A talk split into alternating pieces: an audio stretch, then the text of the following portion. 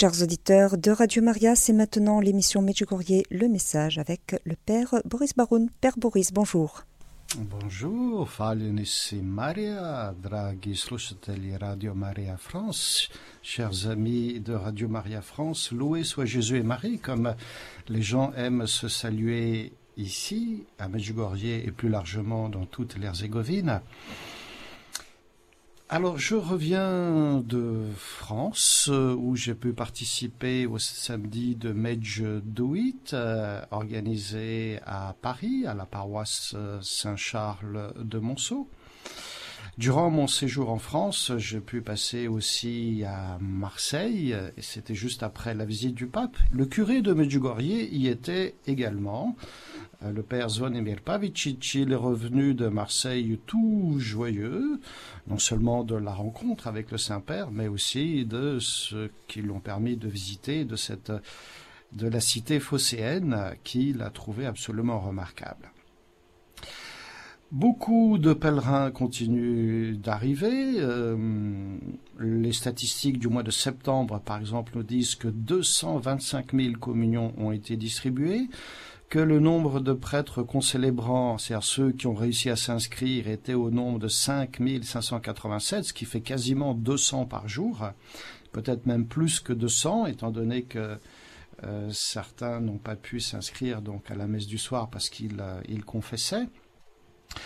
Il y a donc beaucoup de monde et beaucoup de monde était présent aussi lundi soir dernier à la Croix Bleue pour assister à l'apparition publique d'Ivan, le voyant Ivan. La Sainte Vierge n'a pas donné de message particulier comme elle le fait euh, certaines fois, mais juste après l'apparition, Ivan a dit qu'elle avait longuement prié, non seulement pour les malades, comme elle le fait régulièrement, mais aussi pour les prêtres, afin que ceux-ci une foi forte, qu'ils soient persévérants dans leur ministère, et aussi qu'ils deviennent des saints. Voilà, très intéressant. Les pèlerins français sont aussi donc euh, très nombreux, comme euh, les autres. Nous avons le retour un, peu en force de pèlerins italiens en ce mois de septembre. Jusque-là, ils étaient, on va dire, assez absents par rapport à ce qu'ils pouvaient être autrefois, en particulier avant le Covid. Donc on ne va pas dire qu'ils brillaient par leurs absences, mais le nombre de pèlerins italiens s'était vraiment drastiquement donc réduit. Et là, nous voyons le retour. Les Français sont aussi nombreux. L'église est pleine à chaque messe, donc au moins 300 personnes, avec une dizaine de prêtres concélébrants chaque jour. Le diocèse de Beauvais était venu en septembre avec son évêque, monseigneur Gonin. Et on peut noter aussi pour les francophones que les caméras de TV5 Monde de France 3 étaient présentes pour un reportage sur la Bosnie-Herzégovine dans lequel était inclus la question de Medjugorje. Donc euh, affaire à suivre. Euh, de voir un peu ce qui va être projeté sur les écrans de télévision par France 3 et TV5 Monde. Alors le 25 septembre dernier, la GOSPA nous a donné euh, donc euh, un message qui nous invite à, à revenir au tout début. Je vous le lis. Chers enfants, je vous appelle à une forte prière. Le modernisme désire entrer dans vos pensées et vous voler la joie de la prière et de la rencontre avec Jésus. C'est pourquoi, mes chers petits-enfants, renouvelez la prière dans vos familles, pour que mon cœur maternel soit joyeux comme dans les premiers jours, lorsque je vous ai, je vous ai choisi, et lorsque la prière retentissait de jour et de nuit. Et le ciel n'était pas silencieux, mais en ce lieu de grâce, il a donné paix et bénédiction en abondance. Merci d'avoir répondu à mon appel. Alors, euh, la première chose qu'elle nous dit, c'est donc un appel. Je vous appelle à une forte prière. Elle nous invite donc non seulement à prier, mais que notre prière soit forte. Alors, comment est-ce qu'on va s'y prendre? Eh bien, le mieux, c'est toujours de regarder Jésus. Parce que Jésus aimait choisir des lieux pour s'isoler et prier son Père longuement, s'adresser à lui dans un cœur à cœur. Et j'en veux dire, eh bien, d'une certaine façon, nous devons faire la même chose en choisissant un lieu qui soit pas forcément donc euh, désert comme de temps en temps le faisait Jésus, mais en tout cas un lieu qui nous convienne où nous pouvons donc un petit peu nous isoler et en même temps nous devons essayer de choisir un moment de la journée qui soit adapté, si possible garder le même afin de créer une habitude de prière de manière à ce que nous, chaque jour, au même moment, nous puissions avoir un temps pour nous-mêmes et pour Dieu. En prenant du temps pour Dieu, on se fait du bien à soi-même. Surtout que la prière, elle est vraiment indispensable pour notre progression spirituelle. Et on va dire que même que ne pas prier, c'est non seulement une régression, mais c'est se mettre en danger. De même que le corps a besoin d'oxygène pour euh, vivre normalement, de même notre âme a besoin de la prière pour vivre normalement notre identité d'enfant de Dieu. Et Jésus, quand il revenait de la prière, ses apôtres lui demandaient, mais apprends-nous à prier, et c'est la raison pour laquelle Jésus nous donne la prière du Notre Père, qui commence, comme vous le savez tous, par notre Père qui es aux cieux, que ton nom soit sanctifié, ce qui veut dire que d'entrée, eh bien, nous sommes en contact avec Dieu dont la transcendance est vraiment hors de portée de notre compréhension, comme déjà l'Ancien Testament avec le prophète Isaïe nous le disait, lorsque il nous disait que les pensées de Dieu ne sont pas nos pensées et que nos chemins ne sont pas ses chemins. Autant le ciel est élevé au-dessus de la terre, autant mes chemins sont élevés au-dessus de vos chemins, dit Dieu, et mes pensées au-dessus de vos pensées. Ça veut dire que d'emblée, nous sommes invités à reconnaître d'une part la sainteté de Dieu et aussi notre petitesse devant sa gloire, devant sa majesté et le désir de sanctifier donc son nom. Je crois personnellement très fortement qu'une personne qui se situe déjà dans euh, dans ce genre d'esprit devant Dieu, c'est-à-dire en, reconnaissant notre petitesse et sa grandeur, et qui honnêtement s'incline et supplie sincèrement le Seigneur de lui donner la lumière de son Esprit Saint, cette personne donc ne deviendra jamais orgueilleuse ni hautaine, mais qu'au contraire, son cœur sera rempli de douceur et d'humilité, et surtout si elle prie avec la simplicité d'un enfant, et la prière, c'est tout simplement ça, c'est d'avoir une relation très simple et très personnelle avec le Seigneur. C'est se laisser aimer par lui et répondre à son amour en passant du temps avec le Seigneur pour le rencontrer, l'écouter et lui parler. Thérèse d'Avila, la grande Thérèse, disait que prier ne consiste pas tellement à beaucoup penser, mais à beaucoup aimer. Ce qui veut dire qu'il s'agit d'un contact qui ne soit pas juste de l'ordre de la pensée et intellectuelle, mais vraiment qui soit donc un cœur à cœur. Plus nous aurons le courage de donner du temps à Dieu, et plus nous allons aussi voir des fruits à long terme, et j'ai envie de dire dans quasiment tous les secteurs de notre vie. C'est pourquoi nous sommes invités à prier d'une part pour nous-mêmes, mais aussi d'intercéder, c'est-à-dire de prier en faveur des autres, spécialement de ceux qui se confient à nous, et peut-être aussi, surtout en ces temps, pour ceux qui ont perdu le sens de Dieu, qui se sont égarés, qui ont perdu en tout cas l'amour de Dieu. Je rappelle que Saint Paul, dans quasiment toutes ses, toutes ses épîtres, rappelle combien il prie pour euh, ses correspondants. Et des fois, il dit, nous prions continuellement, et des fois, il dit, nous prions jour et nuit pour vous. Et il nous dit aussi que le Saint-Esprit lui-même vient nous aider à prier. Je vous lis ce passage en Romains 8. Bien plus, l'Esprit Saint vient au secours de notre faiblesse, car nous ne savons pas prier comme il faut, l'Esprit lui-même intercède pour nous par des gémissements inexprimables. Il nous rappelle donc que nos prières sont souvent faibles, mais que l'Esprit Saint justement vient nous secourir dans notre faiblesse. Nos prières sont faibles parce que quelquefois elles sont dites euh, un peu machinalement, comme des phrases un peu rapides, et euh, l'Esprit Saint va venir donc nous aider à prier, c'est-à-dire à entrer dans la profondeur de la prière. L'Esprit de Dieu connaît la création tout entière, il est omniprésent, comme le rappelle l'Écriture, Ou irai-je loin de ton esprit? Ou fuirai-je loin de ta face? Et l'Esprit Saint, donc, nous connaît en profondeur. Tu me sondes, Seigneur, et tu me connais. La prière de l'Esprit est donc euh, celle qui vient non seulement nous aider, mais qui vient euh, donc euh, nous rendre capables d'avoir une relation à Dieu qui soit une relation vraiment toute faite d'amour et de nous adresser au Père en, pouvant tout lui dire, nos joies, nos peines, nos difficultés, même nos limites, nos et même nos péchés, car l'Esprit Saint n'est pas n'est pas là pour nous accuser, il est au contraire notre défenseur et notre consolateur, et il va même transformer, purifier notre prière. Nous sommes donc invités à compter sur son aide, c'est ce que saint Paul nous dit, et nous sommes invités donc à l'invoquer souvent en lui demandant d'une part de purifier notre cœur et notre prière pour que notre prière soit une prière profonde comme la Vierge donc nous y invite. Le père Jozovko, curé de Medjugorje au début des apparitions, aime beaucoup dire que la prière est toujours nouvelle, elle est comme une source, ce qui veut dire qu'elle n'est jamais une répétition.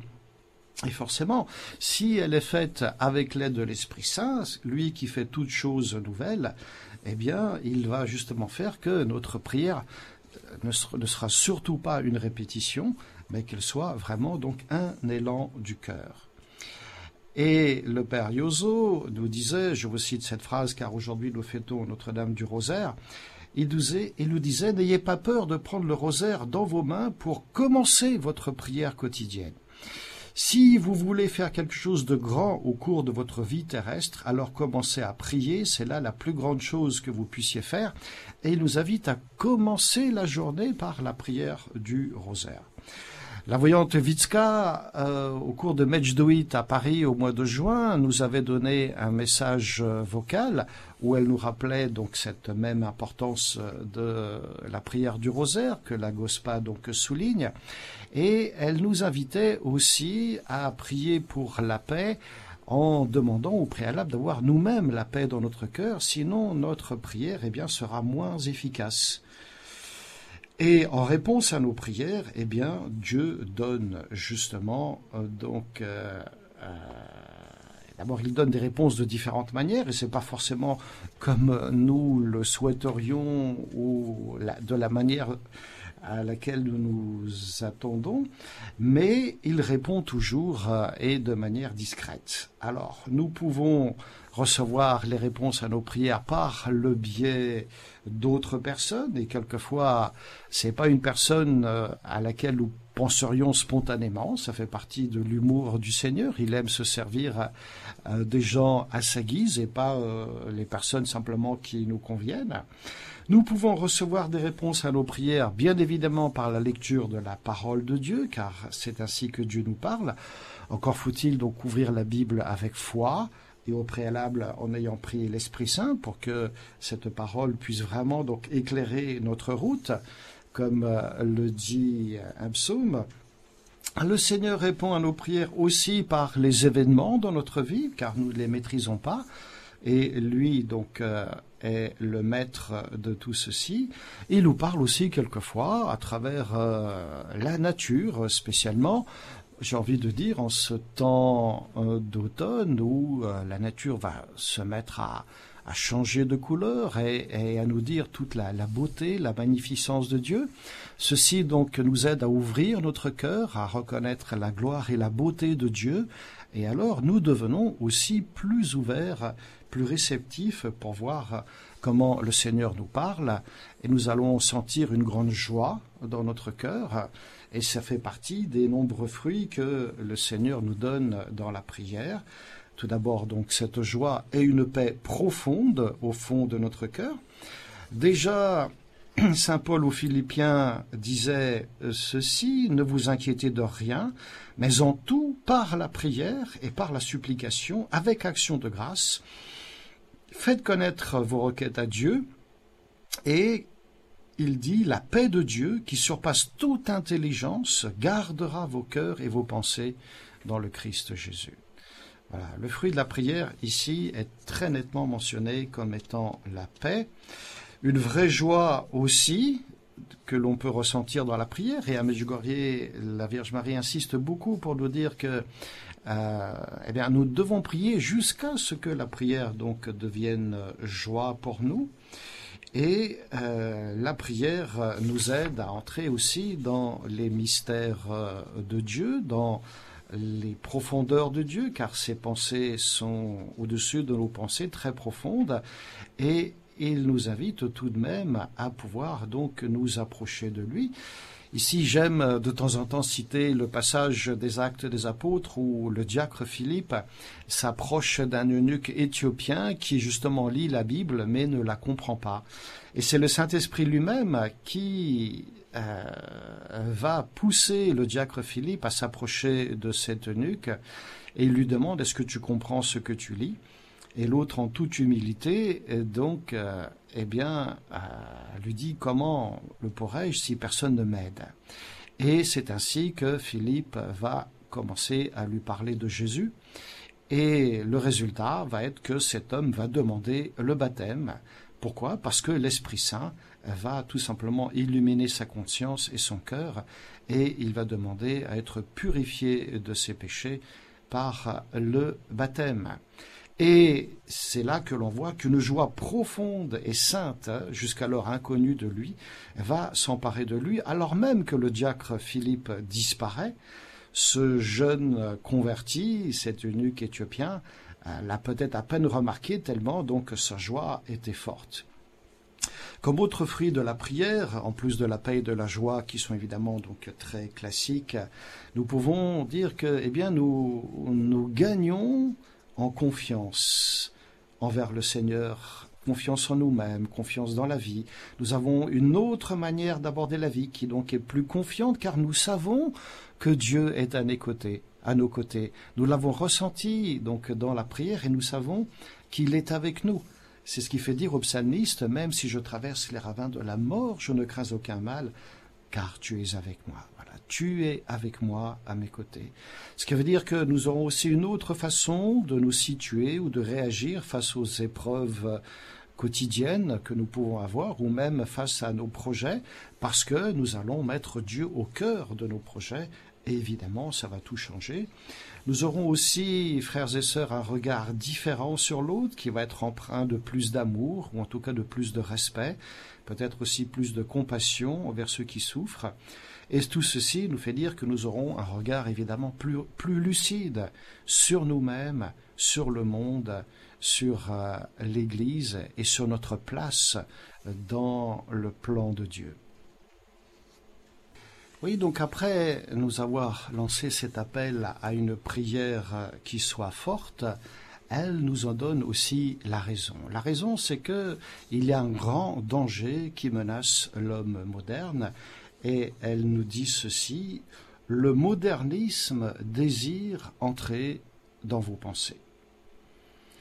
Et elle nous dit que ce modernisme eh bien, risque de provoquer en nous des dégâts.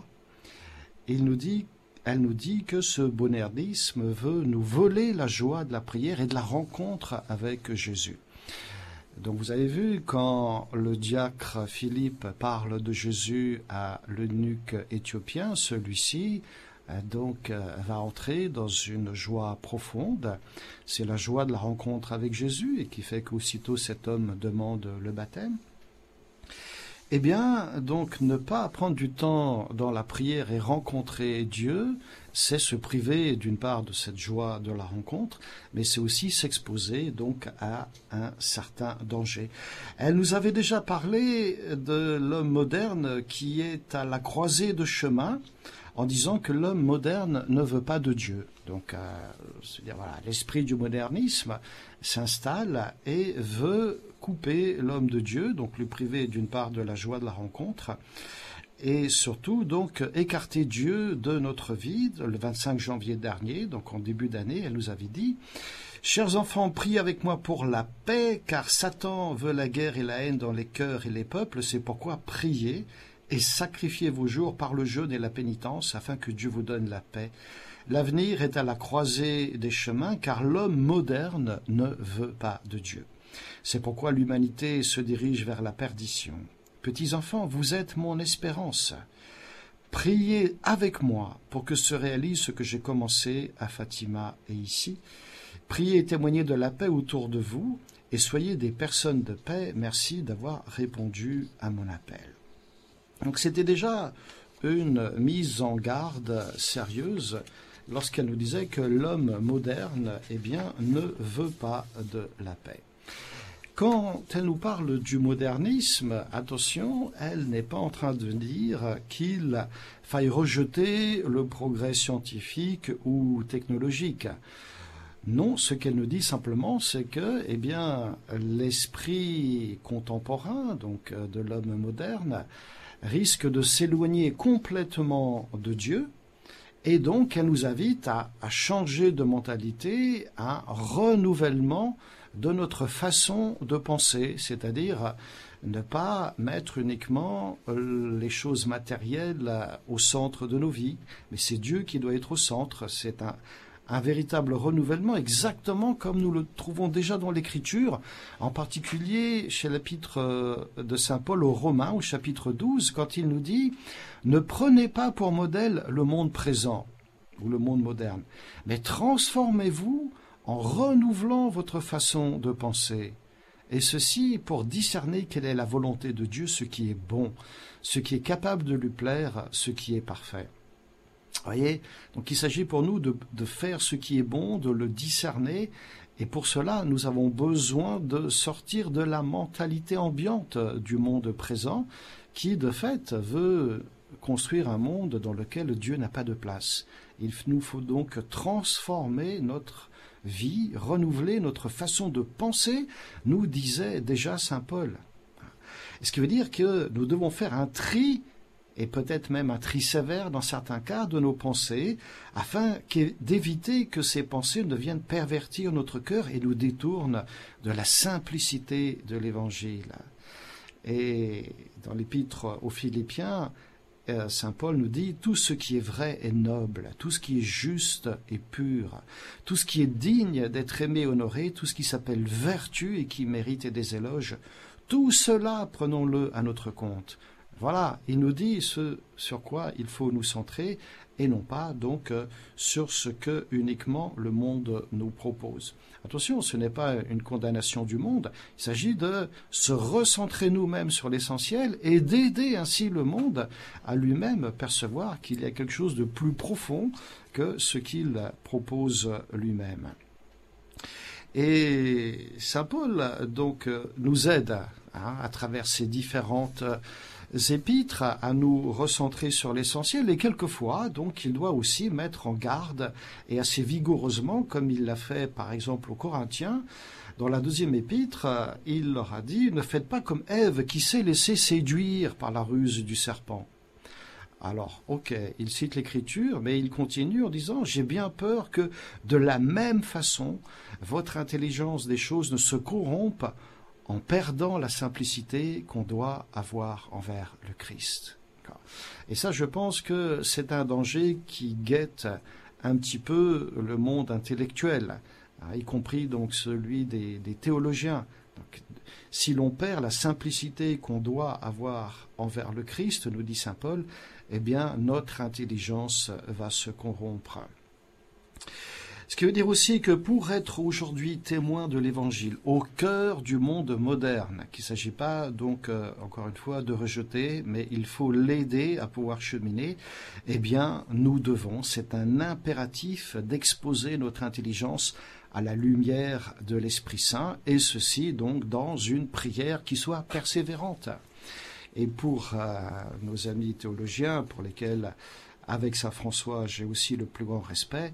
Il s'agit d'approfondir la révélation divine, passer du temps avec l'écriture, mais aussi de méditer ce que le magistère nous propose et toute la tradition, donc par un travail assidu, afin justement de pouvoir être euh, capable de discerner ce qui, dans les nouveautés du monde moderne, euh, donc risque de soit de nous éloigner de Dieu, et qu'il faut donc rejeter, hein, encore une fois faire un tri, soit donc euh, euh, garder ce qui est bon et pouvoir aussi adapter donc l'évangile aux exigences du monde moderne qui évolue très vite. Déjà, le pape Jean XXIII disait que l'Église avait besoin d'un aggiornamento. C'est la raison pour laquelle il il avait convoqué le Concile Vatican II. Mais nous pourrons dire que, eh bien, le projet de Dieu, qui est un projet d'amour et de fécondité, donc, euh, ça veut dire que Dieu souhaite que nous soyons féconds dans le monde dans lequel nous vivons, et alors même que celui-ci évolue très très vite. Euh, la phrase que je vous citais euh, au début, c'est Je vous exhorte, mes frères, par la tendresse de Dieu, à lui offrir votre personne et votre vie en sacrifice saint capable de plaire à Dieu. C'est là pour vous l'adoration véritable. Et c'est le verset suivant qui disait Ne prenez pas pour modèle le monde présent, mais transformez-vous en renouvelant votre façon de penser. Et c'est évidemment donc par la prière et en demandant l'aide de l'Esprit Saint que nous allons pouvoir y arriver. Je me permets aussi de rappeler que le pape Benoît XVI avait commenté ces, deux versets du chapitre 12 de l'Épître aux Romains. Il nous disait ceci L'apôtre des nations souligne le lien entre le vrai culte spirituel et la nécessité d'une nouvelle manière de percevoir l'existence et de conduire sa vie. Renouveler sa façon de penser fait partie intégrante de la forme eucharistique de la vie chrétienne, disait-il. Alors nous ne serons plus comme des enfants nous laissant secouer et mener à la dérive par tous les courants d'idées. Il cite ici à nouveau Saint Paul. Et la Gospa, donc, euh, ajoutait dans son dernier message que le modernisme veut nous voler la joie de la prière et de la rencontre avec euh, Jésus. Ce qui veut dire que nous avons à être particulièrement vigilants pour pas nous laisser dépouiller de la paix profonde, de la joie de Jésus et de l'Évangile. Alors tout cela ne doit jamais nous faire perdre de vue que, eh bien, ce monde en soi, malgré tout, il reste un monde qui est bon parce que créé par Dieu, que Dieu aime et qu'il est venu sauver et non pas juger, comme Jésus l'a rappelé, et que notre, attitude envers le monde que propose euh, Jésus, hein, c'est celle d'être dans le monde, mais d'y être comme un ferment, mais surtout ne pas être du monde, avec des valeurs qui soient donc uniquement mondaines. Ceci dit, nous sommes dans le monde et appelés à être celle de la terre et lumière du monde. Je rappelle aussi qu'au premier siècle, les disciples, dans un temps de difficulté, puisqu'ils étaient persécutés, ils étaient très conscients de cette position, euh, on va dire, assez délicate d'être dans le monde, mais sans être du monde. Nous trouvons dans l'épître à Diognète, qui est un texte anonyme de la fin du deuxième siècle, le sentiment que euh, les chrétiens avaient d'eux-mêmes dans le monde, puisque euh, ce texte nous dit ceci. Les chrétiens ne se distinguent des autres hommes, ni par le pays, ni par le langage, ni par les coutumes, car ils n'habitent pas de ville qui leur soit propre. Ils n'ont pas de ville qui soit exclusivement chrétienne. Ils n'emploient pas quelques dialectes extraordinaires, ils n'ont pas leur langage. Leur genre de vie n'a rien de singulier. Ils habitent les cités des Grecs et les cités barbares, suivant le destin de chacun. Ils se conforment aux usages locaux pour les vêtements, la nourriture et le reste de l'existence, tout en manifestant une manière de vivre extraordinaire et vraiment paradoxale. Ils résident chacun dans sa propre patrie, mais comme des étrangers domiciliés. Ils s'inquiètent de tous leurs devoirs de citoyens et supportent toutes les charges comme les étrangers. Toute terre étrangère leur est une patrie, et toute patrie leur est une terre étrangère. Ils se marient comme tout le monde, ils ont des enfants, mais ils n'abandonnent pas leur nouveau-né. Ils ont en commun la table, mais pas le lit. Ils sont dans la chair, mais ils ne vivent pas selon la chair. Et c'est pourquoi, donc, nous sommes appelés à vivre, et saint Paul nous le disait déjà dans l'Épître aux Galates, à vivre selon l'Esprit, et la Gospa, donc, avec sa sollicitude toute maternelle, nous aide. Et aujourd'hui, elle nous, dit, nous demande de renouveler la prière dans vos familles.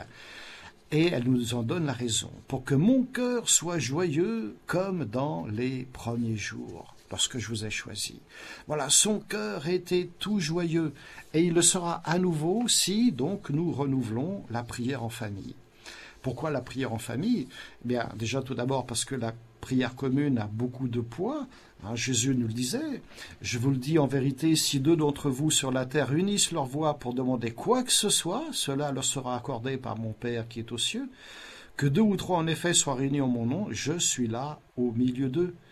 Et de même que l'union fait la force, on va dire, de même la prière en commun possède d'une certaine façon une plus grande efficacité sur le cœur de Dieu.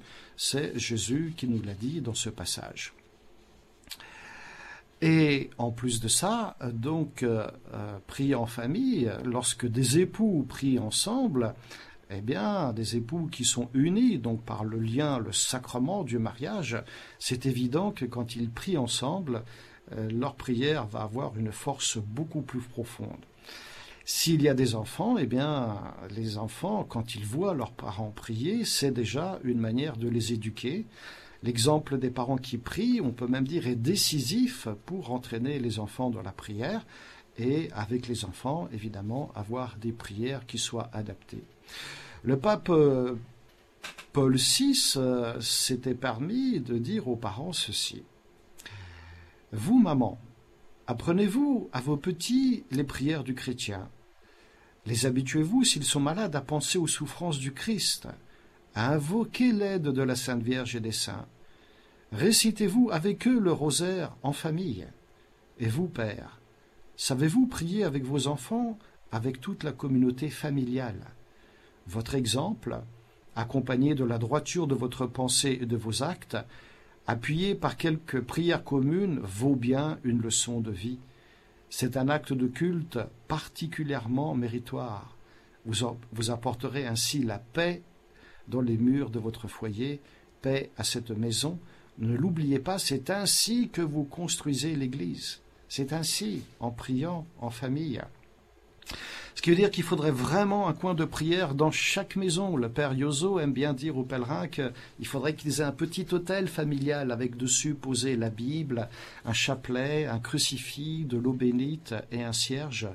L'eau bénite et tous les samedis soirs asperger la maison. La Bible posée sur euh, ce petit hôtel pour que tous les jours nous soyons invités donc à la lire ensemble en famille il est même très souhaitable que ce soit le père de famille qui dirige la prière euh, autant que possible. Si éventuellement il rentre tard pour des raisons professionnelles et que les petits-enfants doivent se coucher plus tôt, alors évidemment c'est à la maman entre guillemets de piloter la prière ou quelquefois un des enfants plus grands. Ceci dit, au moins le week-end, la prière du samedi soir et du dimanche soir, justement, n'en prendra que plus de relief si c'est le papa qui la dirige. La prière renforce la solidité et la cohésion spirituelle de la famille, nous disait le pape Saint Jean-Paul II. À côté du chapelet, posez donc aussi une Bible, parce que nous sommes invités à mettre la parole de Dieu au centre de notre vie. Euh, déjà, père de l'Église, Saint Jérôme, aimait à dire que ne pas lire la parole, ignorer les Écritures, c'est ignorer le Christ lui-même. Euh, et lire euh, la parole, c'est dire déjà à Dieu, eh bien, je suis prêt donc à t'écouter, à écouter ta parole.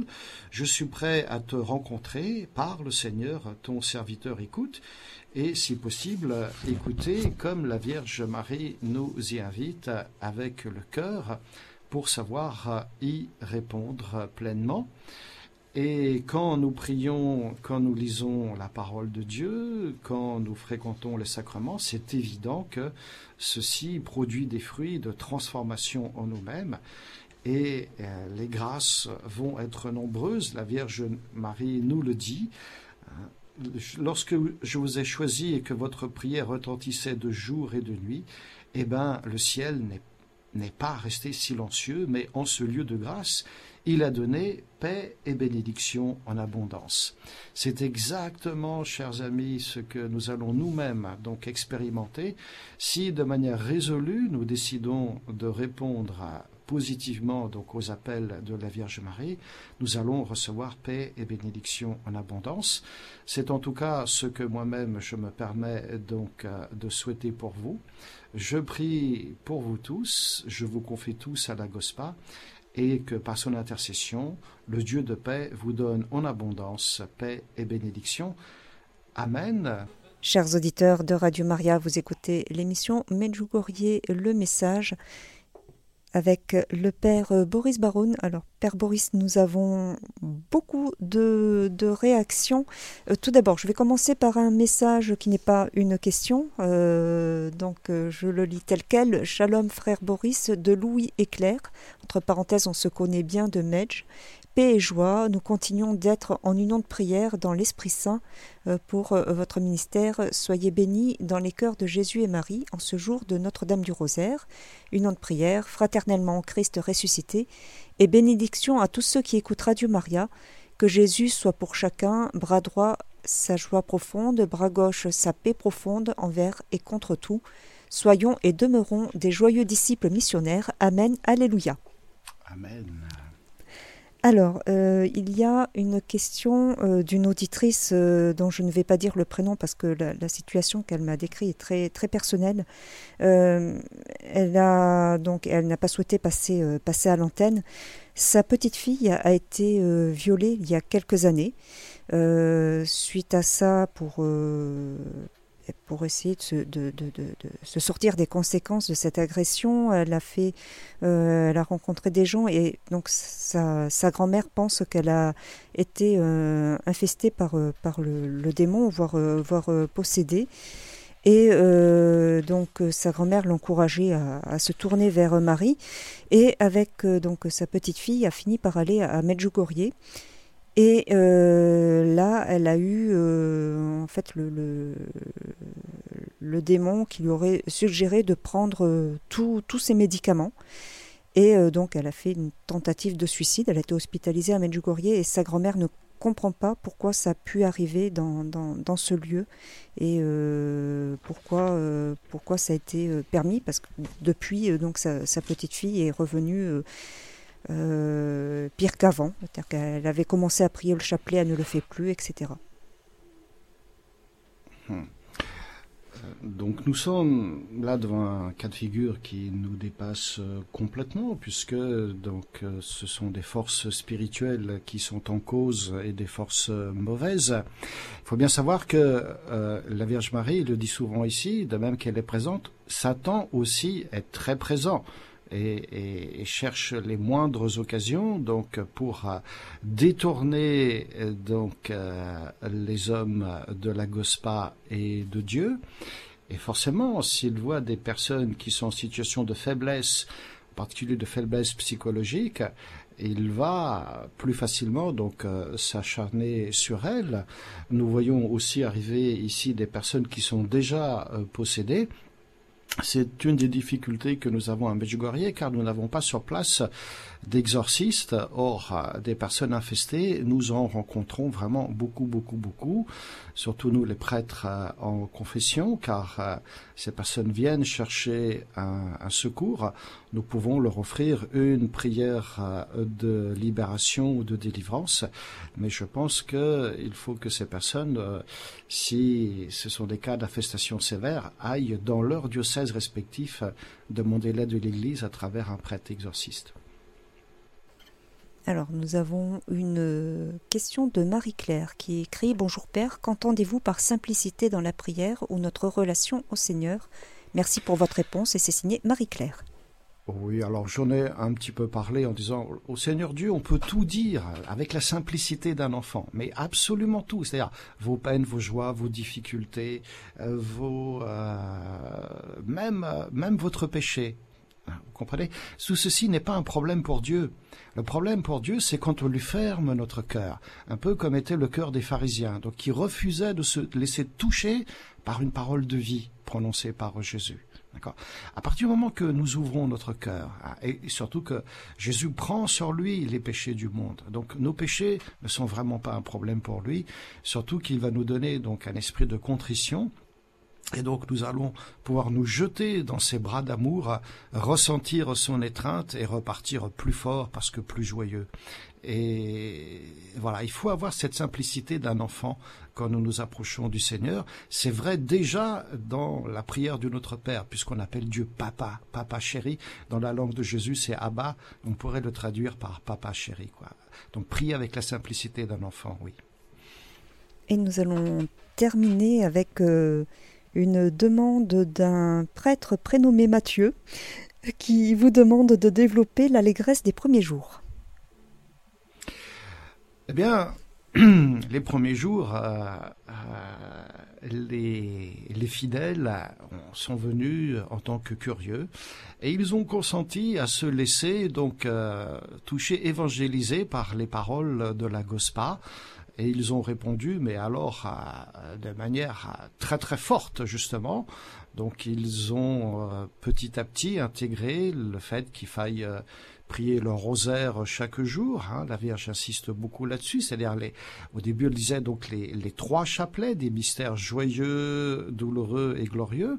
Et maintenant, donc, euh, j'ai envie de dire, euh, surtout que les temps sont encore plus compliqués maintenant. Donc, il faut qu'il y ait aussi euh, les quatrièmes mystères, les mystères lumineux.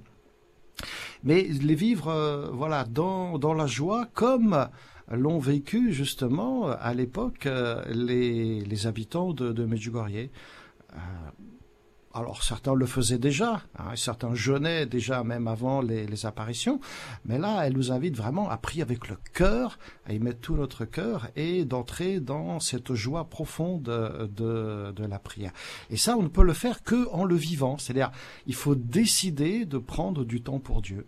Après c'est Dieu qui donne la grâce de voilà de, vivre cette prière vraiment comme une rencontre avec lui. Mais de notre côté, il faut nous décider pour Dieu. Eh bien, merci beaucoup, Père Boris. Nous arrivons au terme de notre émission d'aujourd'hui.